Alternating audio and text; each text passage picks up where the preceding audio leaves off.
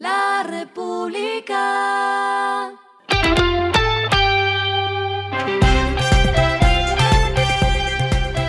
Al final de la jornada, esto es lo que debes saber sobre el comportamiento de los negocios, las finanzas y la economía. Las movidas de hoy fueron.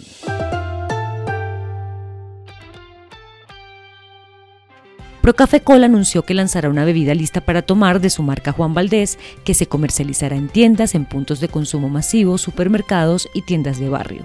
También adelantó que sacarán al mercado cafés saborizados.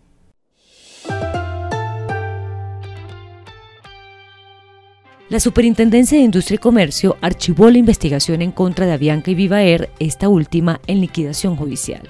La SIC dejó en firme su decisión en primera instancia de no continuar con el proceso que pretendía investigar irregularidades en la solicitud de integración entre ambas aerolíneas, que finalmente no se dio.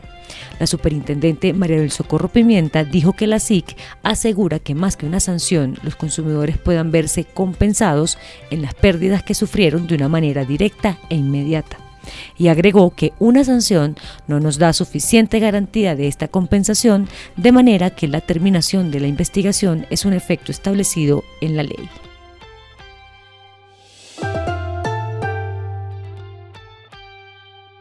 El fiscal Barbosa hoy hizo un nuevo anuncio sobre las supuestas irregularidades en la contratación pública celebrada por Odebrecht en Colombia de 2009 a 2016, específicamente en lo relacionado con el contrato de concesión de la Ruta del Sol 2. Desde el Congreso de la Ande en Cartagena anunció que fueron llamados a imputación 33 personas, entre funcionarios y exfuncionarios de la Agencia Nacional de Infraestructura. La Fiscalía recaudó el suficiente material probatorio y evidencia física que demostraría que al parecer esas personas intervinieron en la suscripción de seis otros CIES de la concesión Ruta del Sol 2, que habría favorecido al contratista.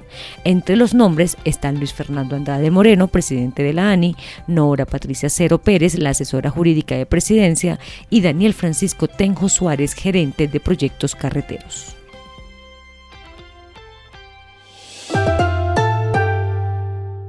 Lo que está pasando con su dinero.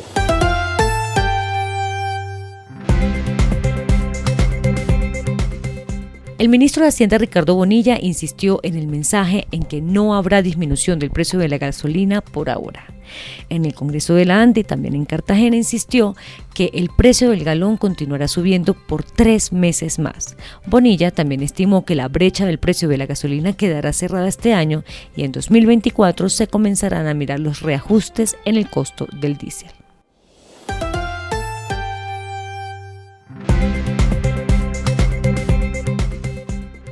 Los indicadores que debe tener en cuenta. El dólar cerró en 4.093,96 pesos, bajó 36,37 pesos. El euro cerró en 4.458,12 pesos, bajó 46,83 pesos. El petróleo se cotizó en 80,12 dólares el barril, la carga de café se vende a 1.280.000 pesos y en la bolsa se cotiza a 1,81 dólares.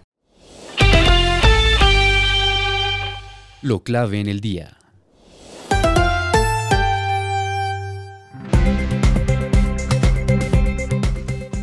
Los mensajes que se cruzaron el presidente Gustavo Petro y el gerente de la Federación Nacional de Cafeteros, Germán Bahamón.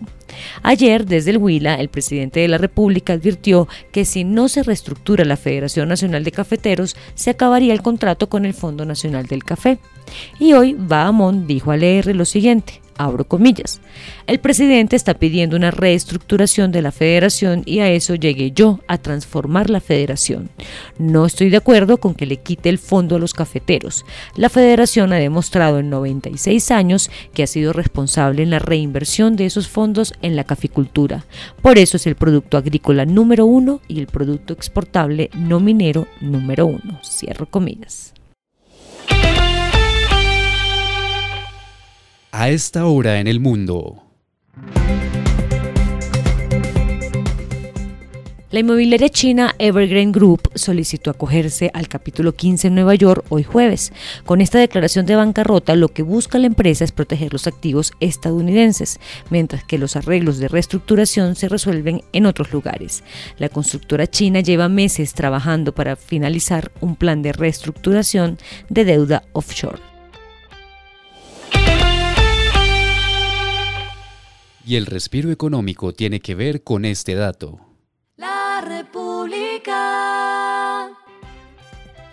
No se pierdan mañana el especial que preparó LR sobre Taylor Swift y su impacto económico como fenómeno musical. Y para que se antojen, les dejo este dato. La cantante de pop va en camino a ser una de las más taquilleras de toda la historia con ingresos por boletería de 13 millones de dólares por noche. Esto tras completar las primeras 22 fechas de su tour, sumando más de 300 millones de dólares en ingresos según datos de Bloomberg. República. Y finalizamos con el editorial de mañana. TLC con Estados Unidos siempre será un chivo expiatorio. Para un gobierno de izquierda siempre negociar con el tío Sam será inapropiado, pero el TLC es un tratado que ha sido, es y será mejor para los exportadores e importadores colombianos. Esto fue Regresando a casa con Vanessa Pérez.